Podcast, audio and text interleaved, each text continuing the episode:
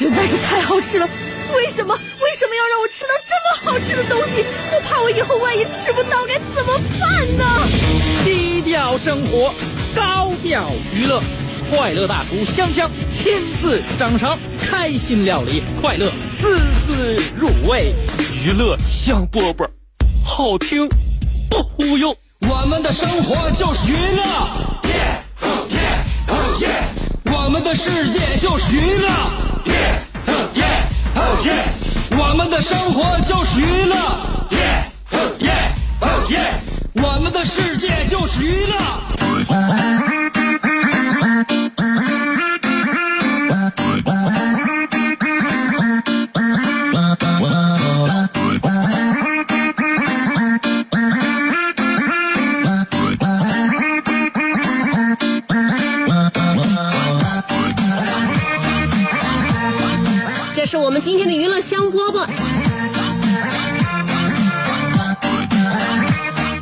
每个人的生活方式是不一样的，这是一个变迁的时代。关键是现在时代变迁呢，已经到了一种潜移默化的地步，改变我们到平时我们可能感受不到。但是昨天晚上有一件事，真真的是让我感觉到时代变迁，这是一件生活琐事儿。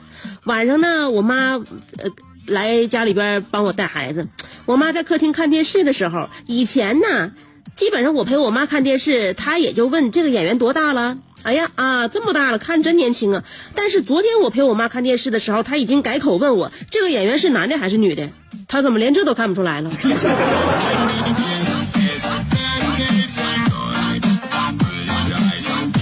按照我妈来讲呢，其实眼神还是那个眼神啊，看我呀眉眼啊，今天化妆又动，我就又重了又轻了，或者今天脸色不好，看的可准了。但是就是电视里面的一些形象啊，一些主人公，一些男演员、女演员呐，让我妈有一点点捕捕捉不到了。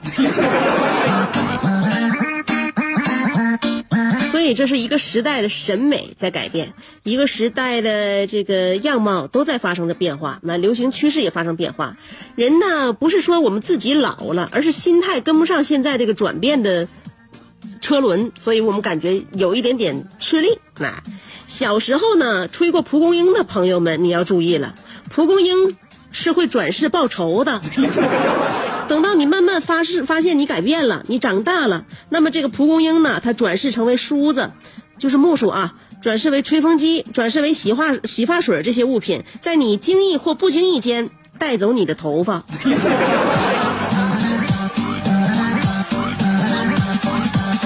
所以啊，当我们不是孩子，我们深知自己不是孩子的时候呢，就要好好的调养自己，要保养自己。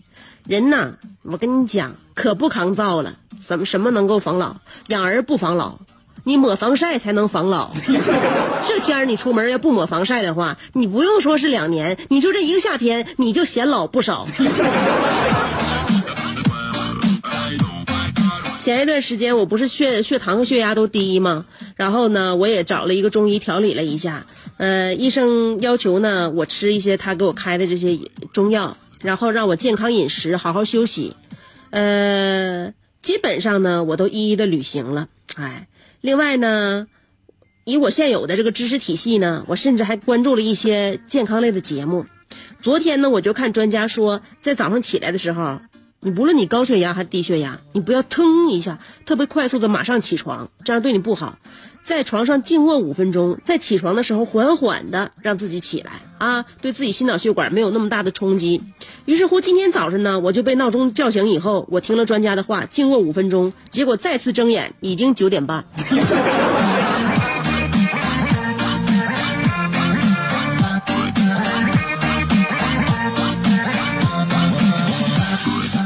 特别怀念儿时啊！儿时你不管是什么什么事情，你都非常草率的就可以做。你起床，腾一下，你别说是马上坐起来，你就一个前滚翻起来，在地上再一个大跳，你都没事儿。嗯，所以孩子，孩子，你在那个喝水的时候，你喝冰箱里边拿出那个冰凉的水，你不会觉得牙要倒牙。你漱口的时候，你也不用说把哎，非得把那个呃水龙头里边前一段那些冷水都放干净，一定要等到热水流出来之后呢，哎，温水漱口。你凉水漱口也一样，刷完牙子怎么漱口都无所谓。现在长大了呢，你会发现啊，这个这个心心心思已成熟，身体渐衰老，而且呢，儿童小孩最大一个优点是啥？自信。你问他为什么做这件事儿，他就说我喜欢。你问他你为什么穿这身衣服，他说因为好看。我觉得这种感觉就非常好。我记得我小的时候啊，在商场里边挑了一件非常我自己非常喜欢的衣服。我妈问我为什么要买这件，我就咕叽咕叽，我跟她说一大堆，什么这个衣服暖和呀，这个衣服不容易脏啊，金脏啊之类的。现在想一想，什么玩意儿？这什么理由？明明就是自己想要，为什么想美却不敢说？这就是我们这个年代人跟现在这个孩子不一样。我们那个时候呢，总考虑别人的感受啊，总考虑怎么来说服别人啊。我他妈，你这衣服买完之后，我感觉非常经穿。你看这布料也结实，而且呢也耐脏，还冬天还暖和，还抗风。其实啥呀？不就是进觉得自自自己觉得好看吗？现在孩子就敢说，对吧？我喜欢这件衣服，不为别的，就为好看。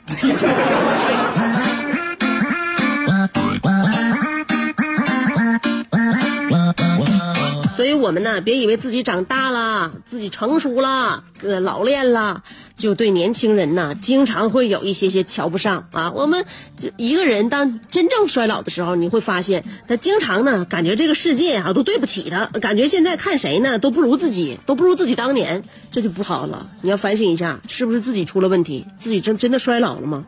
所以要学会从孩子身上，从新人身上，从婴儿身上学到更多你曾经不曾有过的那些。些人格啊！你看那天我在电梯里边看到了一个奶奶带她家孙子。呃，因为我现在呢对我这个楼上楼下环境还不是很熟悉啊，刚搬的。然后呢，我得一个一个亲近嘛。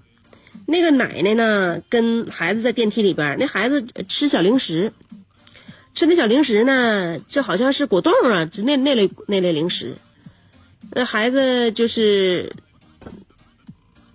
奶奶就跟孩子说了，那因为那电梯里边大眼瞪小眼的嘛，就我，他奶还有他，咱仨人大眼瞪小眼的。孩子一边吃果冻一边看着我，眼睁睁的瞅着我，那我就瞅他笑呗。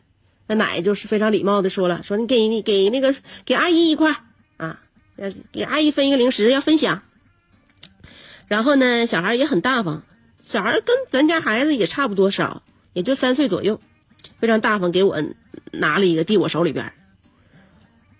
我本来合计这大人嘛，就是互相嗯，就是互相谦虚一下嘛，对吧？哎，就是阿姨不吃，谢谢阿姨不要。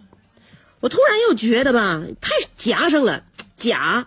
而且呢，人家书生和专家都说了，你不能这么拒绝孩子。孩子跟你分享啊，你让孩子给你，你让孩子给你完给之后，孩子给你你不要。这有点打击孩子，就是会逐渐会让孩子丧失这种分享意识，觉得反正你也不要，对吧？东西都是我的。于是乎呢，我就真把他递过来那果冻给吃了。那是一个，就是那种现在超市卖那种挺贵的那种一碗大果冻。他给我递过来，我就吃了。孩子当时懵了，奶奶有点懵。电梯呢，就从我们那个楼层啊，一直往下降，降到一层。然后呢，场面十分尴尬。我估计奶奶内心的想法就是，孩子从小长到三三岁，这三年间他没见过这么馋嘴的大人。后来我就觉得这邻居嘛，一回生二回熟嘛，这不用第二回，这是第一回，咱们就他他不就熟悉我了吗？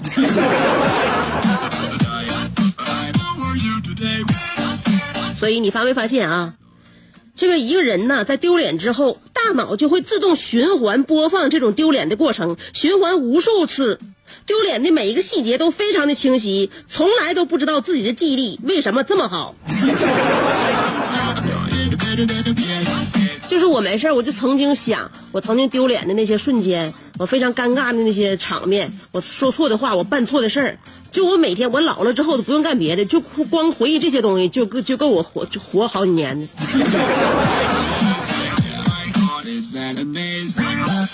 大家呀，这个跟朋友们互动，我不知道是什么状态啊。可能呢，闺蜜俩之间约下午茶，约喝点咖啡，逛逛街，一起做个美容，做个指甲，这都可以。哥们们一起呢，可能也就无非就呃喝点酒，吃点饭，打个麻将，就这些呗。或者是其他上不了台面的，但是我就总觉得呢，这些这些样态啊，都有一点老套了。现在在我们这个朋友圈里边啊，我指的是关系比较要好的这几个。我们现在流行一种什么样的那个就是喝酒方法呢？这走着喝。你知道，你现在我不知道你用没用过这招啊？走着喝这这点挺好。就说啥呢？当然这这一点呢，一定要适用于那些关系非常要好的朋友，而且非常熟悉。大家谁也不挑谁，也没有说是在一起一定要唠个什么事儿啊，我求你什么呀，或者我们要谈点生意啊，没有，就是为了促进感情，而且呢，分享这个大家在一起的时光，就在一起就是为了谋面，在一起，那个局儿就这种局儿，喝啥都行，走着喝，你喝喝可可乐也行，喝雪碧也行，喝酒也行，哎，咱们拎拎各拎各拎各的。各拎各的，然后那个 不用拎多，因为走着喝呢，喝不多。我跟你讲，因为你你首先你不能带拉杆箱去，要的是一种氛围，一种情调。现在这个吃饭的饭店环境也非常好，每家都很个性化。然后呢，呃，我们有的时候就感觉尽兴了，我们就站起来，买完单我们就走了。走的时候呢，我们昨像那个上礼拜是就是，我给大家还原一下。上礼拜的情景就是呢，我们就是一人拎着点然后再沿着河边走，我们一边走一边喝，呃，就没有没有那么的就是呆板，比较写意，那种心情非常好，而且现在这个风景也非常秀丽嘛，有点小风一吹，走着喝，因为咱们因为总是各个礼拜都见面，各个礼拜都见面，你想啊，你话题就那么些，但是这朋友不见的话，想得慌。而且我们这圈子时间长了之后，就是越来越小，越来越小，就外边就不想再拓展了。看看那帮人闹心，就是我们自己这一个小小团体，人数不多啊。上个礼拜我们参与的人也就那六七个，后来呢，我们就一边走啊，沿着河边一边走一边喝一边唠，然后呢，你没有什么唠唠的了，咱们可以歇一会儿，对吧？看看沿路的风景，瞅一瞅，卖卖单，溜达溜达，到头了差不多了，哎，咱们再往回走。就这么一个过程，我只是提供给大家这样一种方式啊。如果你跟朋友关系比较要好，然后也没有什么特定的事儿的话，我建议大家尝试一下，晚上走着喝。然后呢，大旭呀、他走在最外边，你知道吗？走一走吧，就叫一辆电动车搁后边刮上了。然后我们这给眼大旭一个眼神儿，是不是？咱们这人多，你要不然你倒地不起得了。大旭也读懂我们这眼神了，刚想上演一出好戏，回头一看，余光当中瞄到了一个骑骑这个电动车的是一个小姑娘，长得还挺漂亮，长长的头发，然后呢穿短裤，腿一叉，说的对不起对不起，帅哥没事吧？我们互相这一看，这个女孩再好看，我们就那啥，又给大旭使就是使了格外另外一个眼神大旭当时也喝点酒，心想阿豹也在身边，他想不如我也玩世不恭一回吧。因为大旭本身他不是这种性格，但我们在身边嘛。后来一撮合，大旭就说了，那个小姑娘是刚刚才刮着大旭呢，给大旭那个刮就是给刮就是有点刮刮破皮儿了，不出血不渗血那种，刮破皮儿了。当时小姑娘也脸红了，就说：“帅哥没事吧？我那那个那那实在对不起。”后来大旭当时就说了嘛，说冲你叫我帅哥，今天晚上我请你吃饭吧。我们觉得大旭这次表现的不错啊，突破了自己的人格，这对自己应该说是前所未有的一次盛大盛大的那个成功。因为他不是这种性格的人嘛，比较闷，而且呢，他也从来不会跟女孩用这种方式来交流。当时女孩听完大旭说话之后，有点要哭的感觉，马上就改口了，说：“大哥，我错了，我不该撞了你之后还跟你撒谎，要不然你们开个价吧。”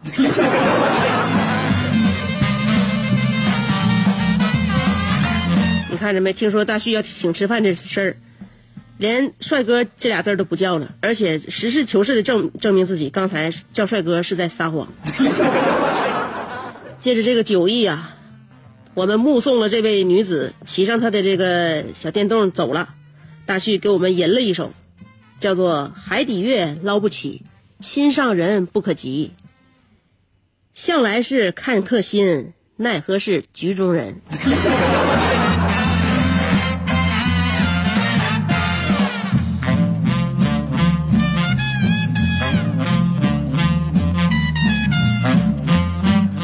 后来我们纷纷拍了拍大旭的肩膀，说：“不行，就这样吧，将来我们几个给你养老。”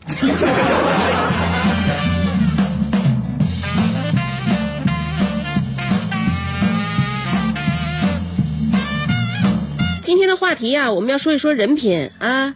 每个人的人品呢，真的是真是有有差别，而且呢调性也不一样。所以今天我们的话题就说一说，这人品显而易见。你怎么能够定位一个人的人品呢？肯定是通过看事儿啊，看这个人办事儿、说话，对不对？稳不稳妥啊？是什么样的一个格局？所以今天呢，我们就来说一说显而易见的人品。致听众，所谓真爱，就是你君临天下，我陪你金戈铁马；你倾国倾城，我陪你一代芳华；你兵临城下，我陪你飞象跳马；你爱酸菜血肠，我陪你老雪鸡架；你担心早生花发，有我在，不用害怕。我欲吟诗作画，与你半生戎马，一起鲜皮蛋爽，一起勇闯天涯。真爱并非水月，真爱也并非镜花，真也实华，爱也实华。一个是阆苑仙葩，一个是美玉无瑕。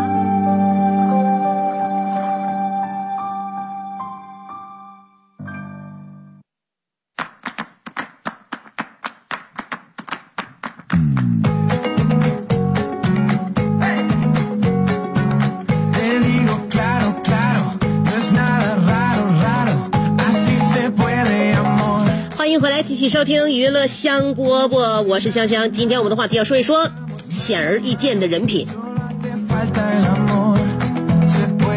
先来看新浪微博，嗯，思琪说今天早上呢，我上班迟到了，而且还被领导抓了个正着。领导问我为什么来这么晚呢？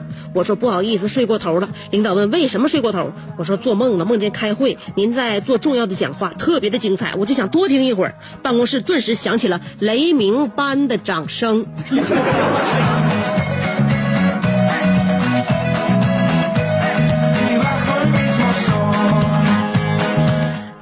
王 Taylor 说了，我想了半个小时也没想好我要发点什么，一会儿想那个曝光会长音乐之路的潜规则，一会儿想曝光小航恋爱的花边新闻，一会儿想曝光楼瓜旗下风火轮镐把的质量隐患问题，但是我忍不住，我忍住了没发，因为我怕引发社会的效应不会太大，所以我准备发给卓伟让他发，咱们周一见。这周一见，这个周一刚过去，就下周一，下周一多么遥远，这周三指日可待。我希望在明天你就把这些问题都一个一个给我们报出来。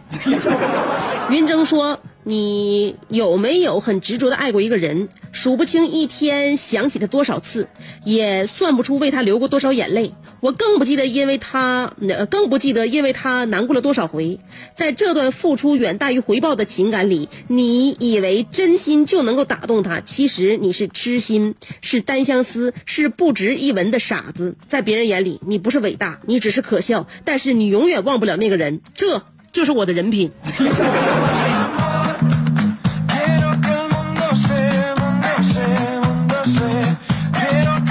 我跟你讲，这个上升不到人品啊，你的人品还是过关的。所以说，不拿不要哪拿老拿人品说事儿，你只是智商有点低而已。锤说，我和男性朋友和一个班长谈恋爱，他同时暗地里和女班长和两个闺蜜都玩起了暧昧。他脚踩两只船，一个月之后终于翻船了。所以很多人呢都看不了这样的事儿。那这样的事儿呢，总是希望呢报复报应早一点到来。爱摘太阳的小葵说，曾经有一个同事呢，不能说他人品不行，就是办事差劲。刚去单位几个月，两个办公室的同事结婚，因为办公室一共就五个人，除了新娘、伴娘，还有嗯留岗留留守岗位的。没错，我就是留守的，我份子也随了，可连个喜糖都没有，就拿了一包烟，还是给里边一个男同事的。我不差你那顿饭，我觉得不应该这么办事儿办事儿，反正我是干不出来。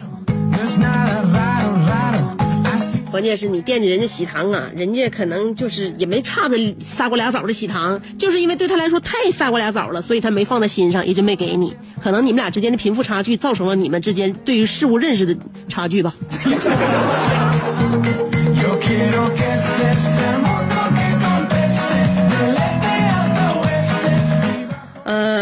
云峥又说：“姐呀，我今天呢来我姨姥家了，面对着满院子的花草树木，心旷神怡。现在帮我姨姥给多肉换盆儿，一会儿微信聊。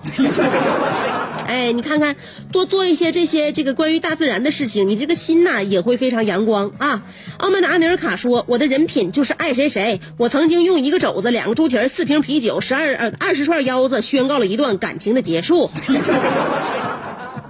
去一边马甲线，老子不减肥了。呃，孔子云：“相爱总是简单，相处太难。”看来这句话嗷嗷有理，用大连的话说就是写有道理。呃，最后想说一句，香，天这么热，我想给你出一个谜语，解解暑：三横三竖三撇三捺是哪几个字儿？三横三竖三撇三捺打一个字儿。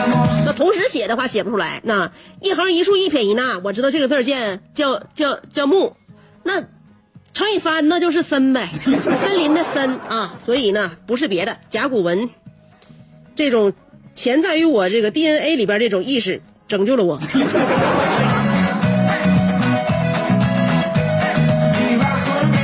你以为天这么热，香姐就连这些常识都没有了吗？好了，我们再来看一下微信公众号。啊澳门的安妮尔卡先读完他的这个啊，安尼尔卡是这样说的：我的人品就是坐怀不乱，就是镇静，就是不冒汗。不管香香穿如何花枝招展的衣服，我不管香香是穿着如呃穿着维密今年的新款，还我的朱唇都不会颤抖。但我也对我也有对美的追求，比如说我理想中的女人就是以下这些女人的合体：弱水三千，我只取一瓢子，吧？我只取一水一水舀子，那我只取一水舀子。谁谁要把我，呃，下面说的这些女人给我捏合到一起，我就感谢他的八辈祖宗。来了来了来了，看呐啊！他们喊着响亮的口号，挺着矫健的身姿，迈着铿锵的步伐，正向我们走来。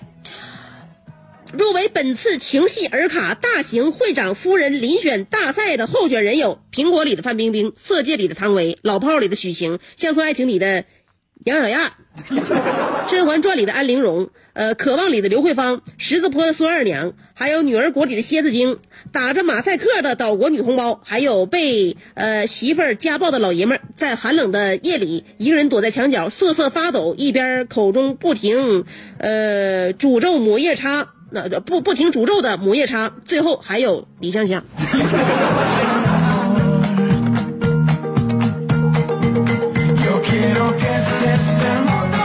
前面那些啊都有这个人物原型，也都有这个塑造他的这些嗯角色们。